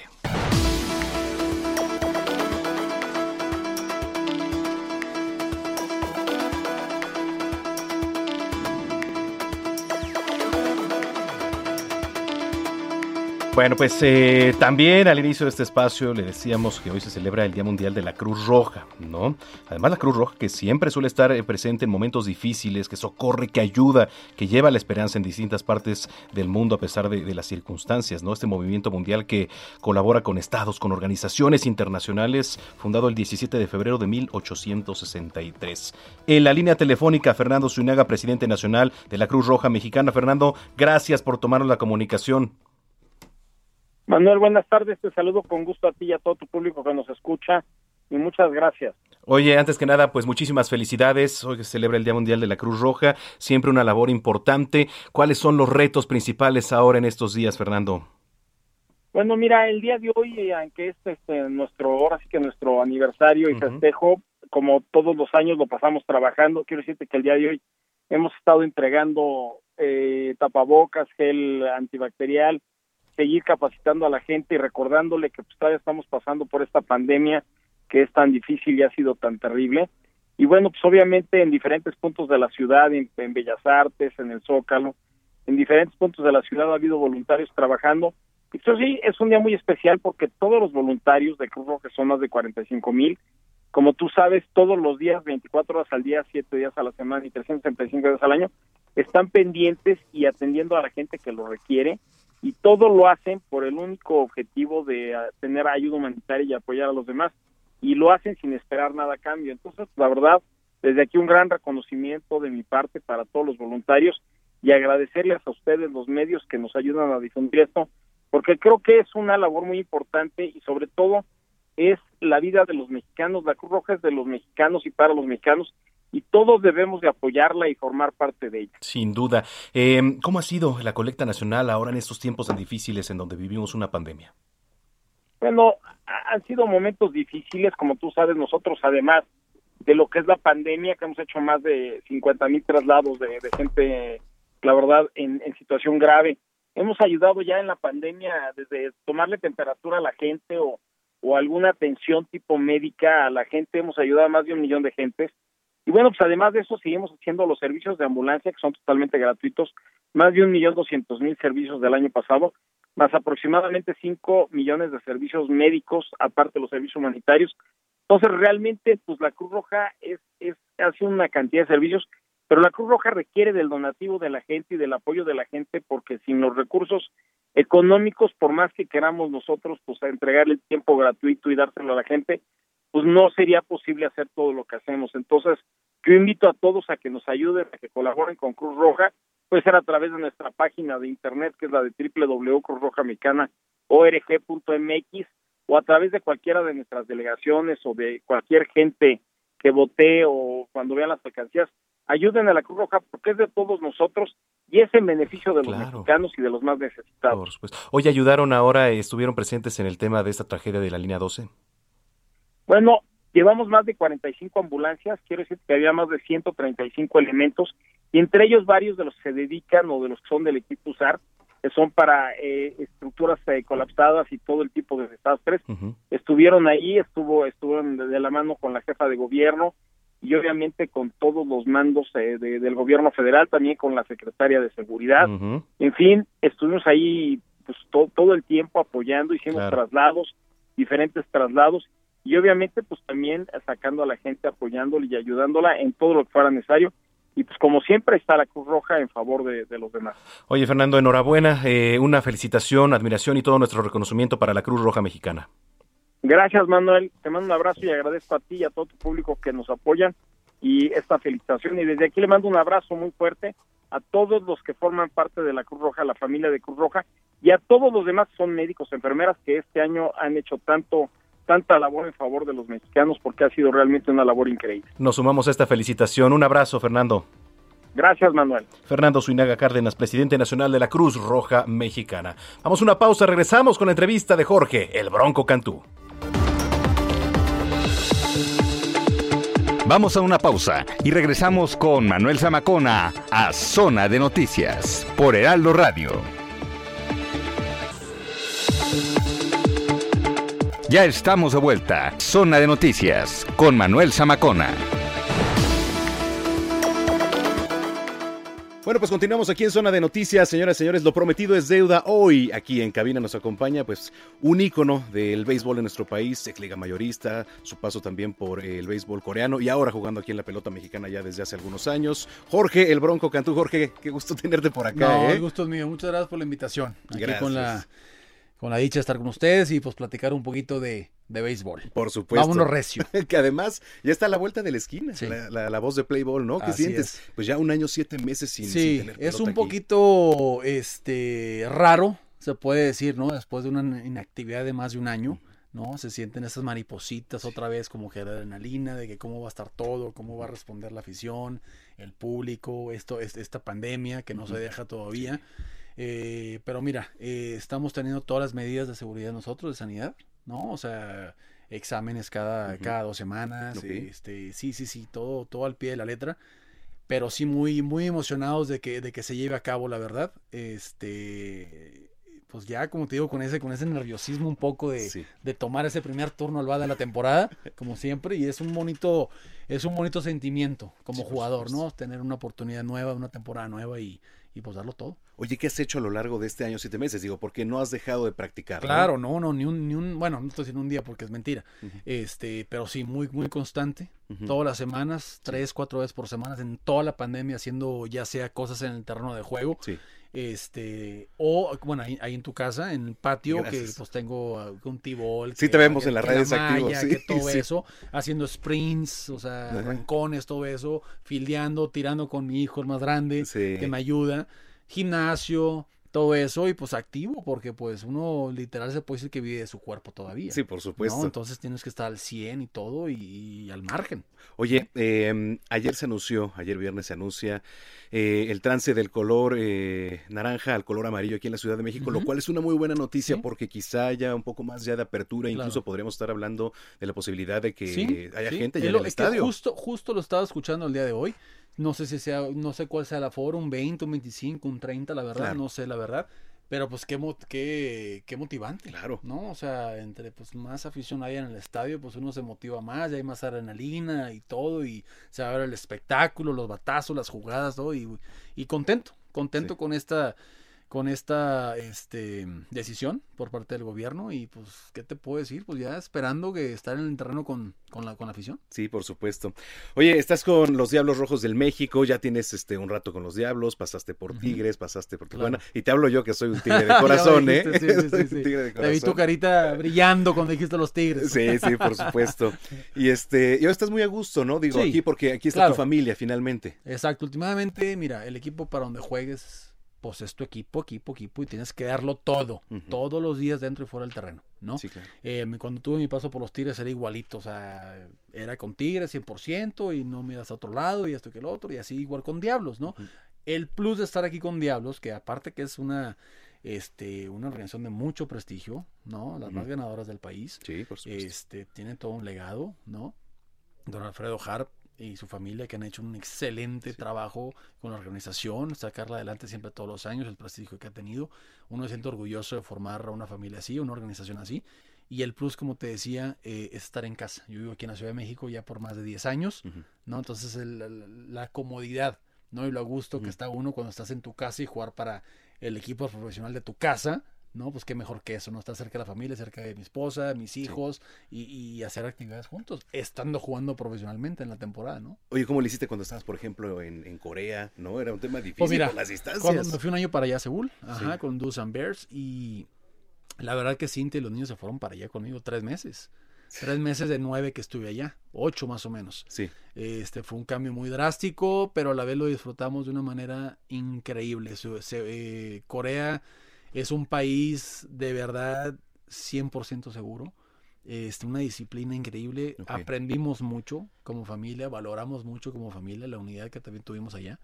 Este, y es algo, es, es algo que, se- que le recomiendo a esa gente que tiene la posibilidad de viajar y todo eso, que no, que, que, que no la piensen dos veces para ir a Corea. Y más estar en la, en, en la ciudad de Seúl, que es una ciudad encantadora Sí. y un respeto mutuo que hay para toda la, la, la- la Ujú. ciudadanía ahí que te vas de que te vas de boca ¿eh? o sea de Sí, ver cómo, es- cómo es la gente y cómo cómo actúa y, y cómo lleva la vida diaria allá Oye, recuerdo muchos momentos, ¿no? Eh, tuyos en el béisbol de las grandes ligas, por supuesto también aquí en, en- en Liga Mexicana. Y uno de ellos fue ese, aquel eh, doble play histórico, ¿no? México-Estados Unidos con el que finalizan y los dejan fuera Claro. del Clásico Mundial de Béisbol. Ajá. ¿Cuál ha sido de, de tus momentos más icónicos en, en tu paso por grandes ligas aquí en Liga Mexicana, de los que más recuerdes? Pues mira, ahorita que mencionaste eso este, de México, Estados Unidos, eso está en el top 3 de los juegos de mi carrera. Sí. ¿No? Vencer a Estados Unidos, a esa, a esa selección, ese Dream Team que tenían en ese 2006, que era Ale Rodríguez, que era Derek Jeter, que era Chipper Jones. O sea, la lista continúa y continúa. Griffey, ¿no? continúa. Griffey. Ken Griffey, o sea, vencerlos 2 a 1 en territorio estadounidense, o sea, no Sí. fue cualquier cosa, no, no es una casualidad. Que México también trae un trabuco, Traíamos ¿eh? nuestro Dream Team mexicano, claro, claro. Esteban Loaiza, Benicio Castilla, Karim García, Sí. Benjamín Gil, o sea, todos los de en su momento Sí, sí, sí. estábamos ahí. Y vaya que le jugamos el tú por tú a esa, a esa selección de Estados Unidos y como te digo, fue el top 3 de mi carrera en juegos, ¿no? Otro sería mi primer juego cuando llegué a las grandes ligas, o sea, ese, es- ese es mi top número uno de juegos, o sea, lo recuerdo como si fuera ayer ese juego todavía contra los Orioles de Baltimore, ¿no? Metiendo dos, dos hits de cuatro oportunidades en ese juego, unas jugadas en segunda base, la afición, el estadio, el domo, en Tropicana Field, en El Tampa Bay, o sea, todo. Entonces, sí, sí, son muchos juegos que he tenido en mi carrera, tanto en Liga Mexicana como Grandes Ligas y todo, este, que es muy difícil ponerme a pensar ahorita Por cuál supuesto. exactamente, ¿no? Pero el solo hecho de haber llegado a Estados Unidos a las grandes ligas, al mejor nivel del mundo, ¿no? Al mejor béisbol que hay, eh, fue un logro, o sea, que no se compara con nada. No Claro. se compara con nada porque es algo por lo que uno luchó desde que eras chiquito, viendo la televisión. Claro. Que, que diciendo que yo quiero estar ahí como ellos, ¿no? Y llegar ahí no tiene precio, la verdad. Sí. Oye, este, Jorge, tenemos Jorge Cantú para rato. Mira, es una muy buena pregunta. Tengo 39 años, claro, yo siempre he dicho que la edad es solo un número, la verdad. Estoy en, un, en, en- en- una condición física increíble, como si tuviera 30 años todavía, te lo juro. Eh, pero hay un detalle. eh, mis hijos están creciendo. Mis hijos están creciendo, mis hijos, este, sí, aunque digan que no y todo, sí me necesitan. ¿no? Claro. Estar ahí más cerca de ellos, este, más constantemente con ellos. En la temporada te puedo decir que aunque esté aquí en la Ciudad de México, fíjate, los veo un ratito nada más en el día, porque yo para la una o dos de la tarde ya no estoy en la casa y regreso como hasta las 10, 11 cuando ellos ya están dormidos, ¿no? Entonces, y luego las giras de una semana y luego regreso. Sí, O sea, es un poquito pesado, ¿no? Cintia, mi señora, mi esposa, pues tiene su carrera, este, su programa de televisión, todo eso. También está muy alejada de la casa, ¿no? Todas esas cositas.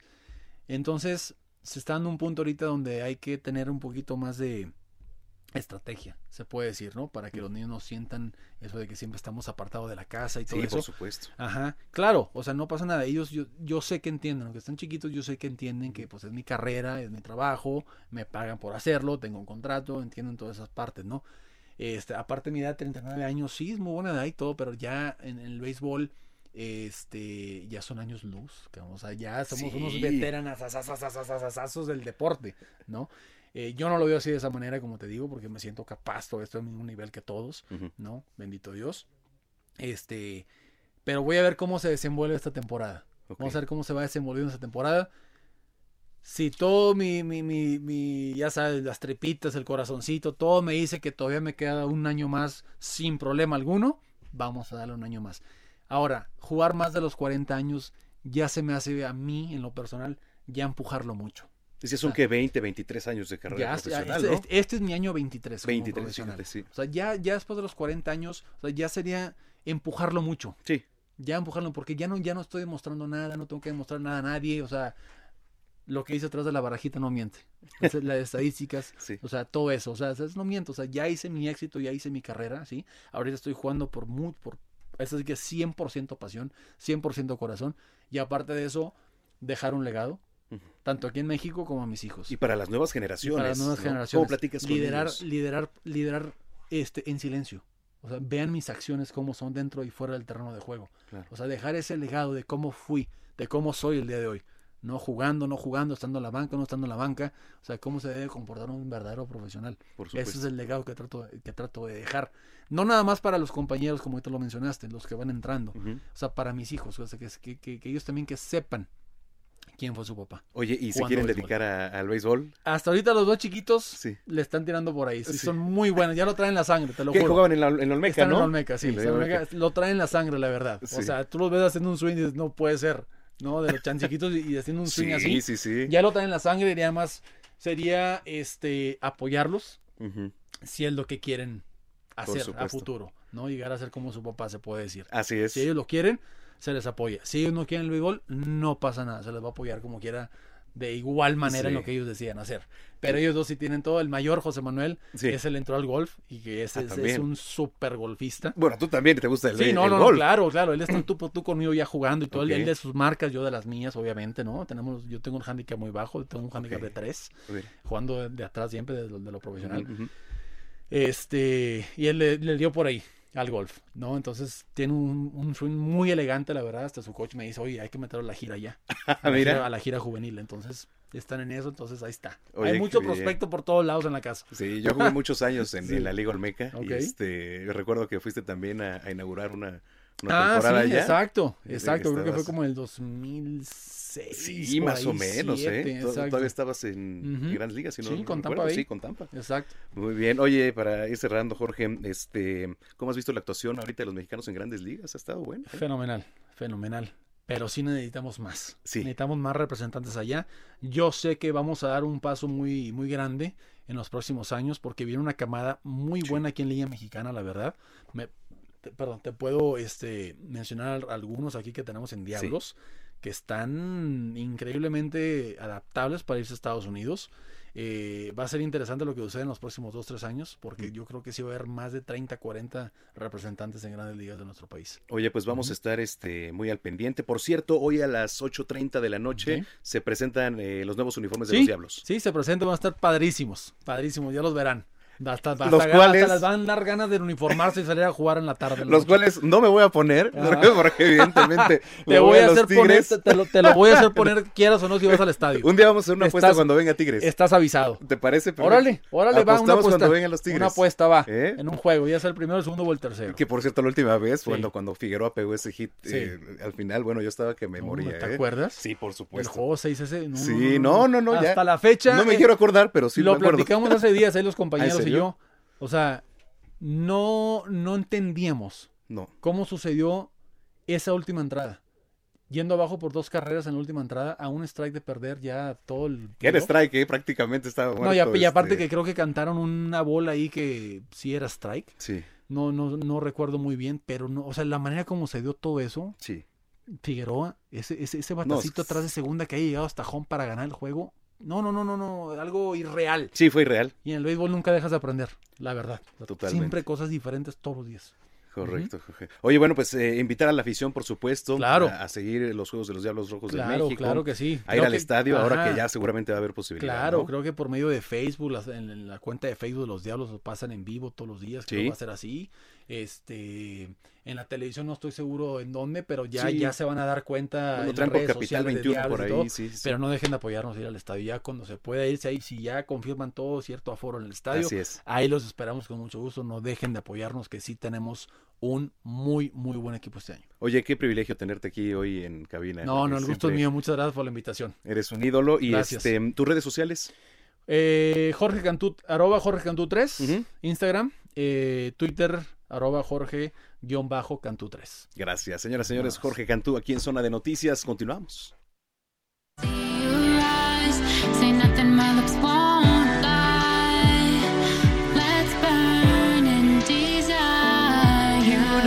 This is non-stop Kissing your lips under electric sky It feels so good yet this is wrong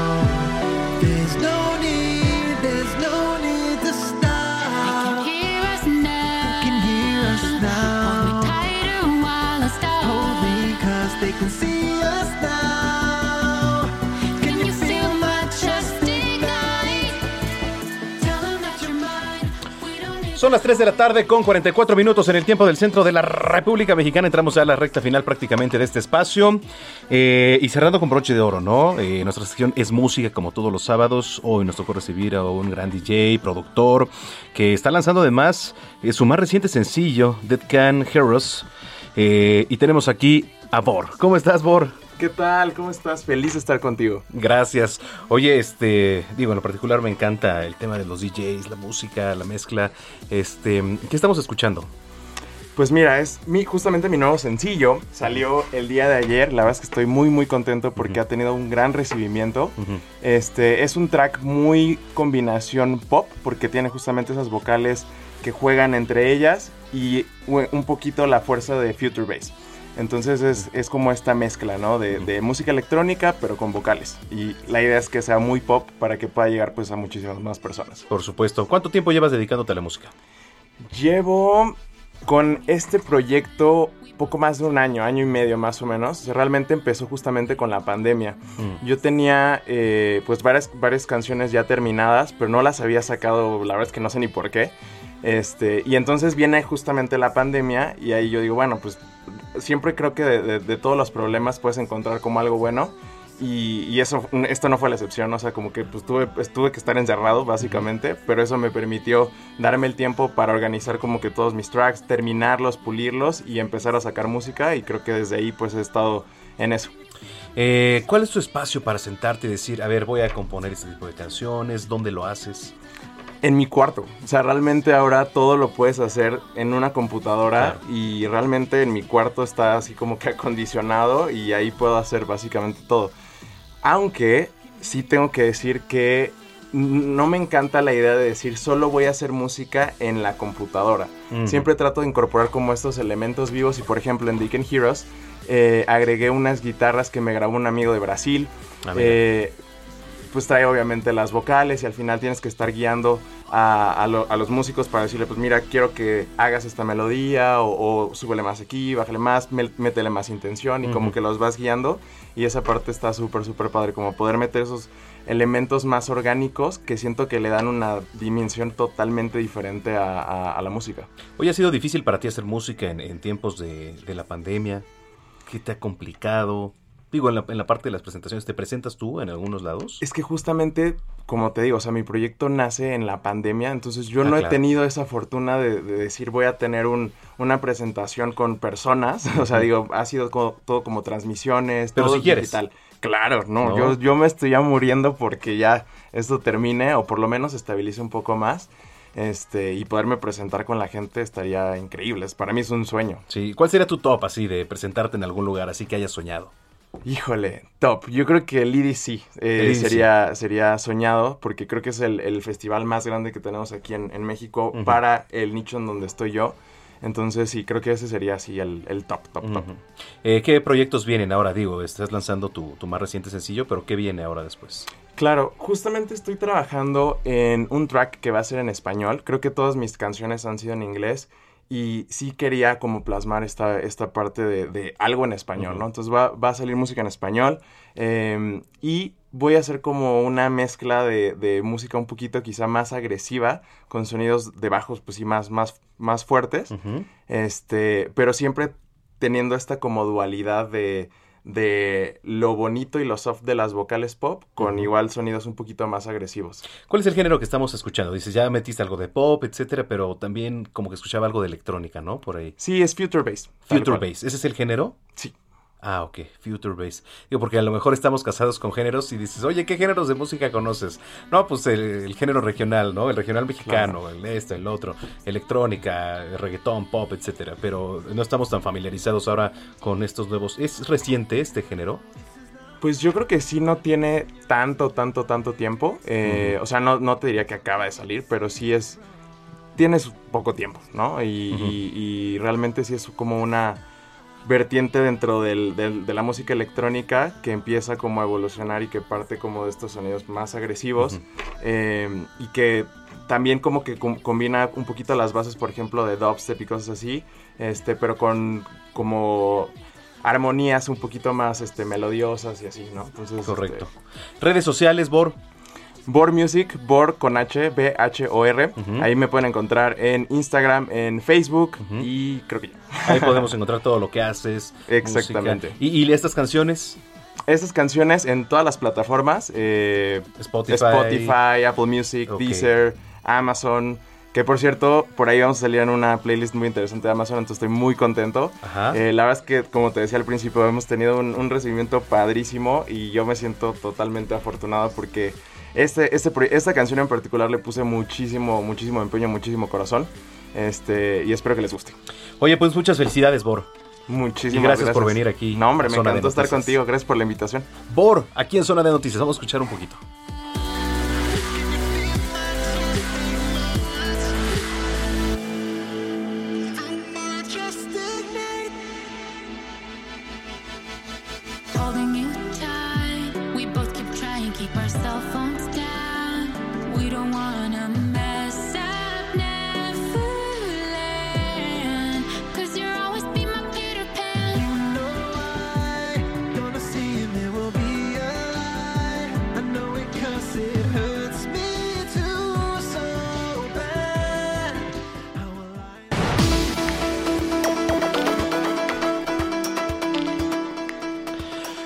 Las 3 de la tarde con 51 minutos. Oiga, el Instituto Mexicano del Seguro Social solicitó la cooperación y concientización a la población para evitar un repunte de contagios de COVID-19 durante la celebración del Día de las Madres. Si bien ya a partir del lunes vamos a estar en semáforo color amarillo, por favor, la recomendación y el llamado es para que se sigan cuidando. Evidentemente los restaurantes van a tener un poquito más de apertura e incluso se va a ampliar el horario de estancia, pero eh, sí la recomendación, por favor, es ser prudentes, no bajar la guardia, use su cubreboca, etcétera, etcétera.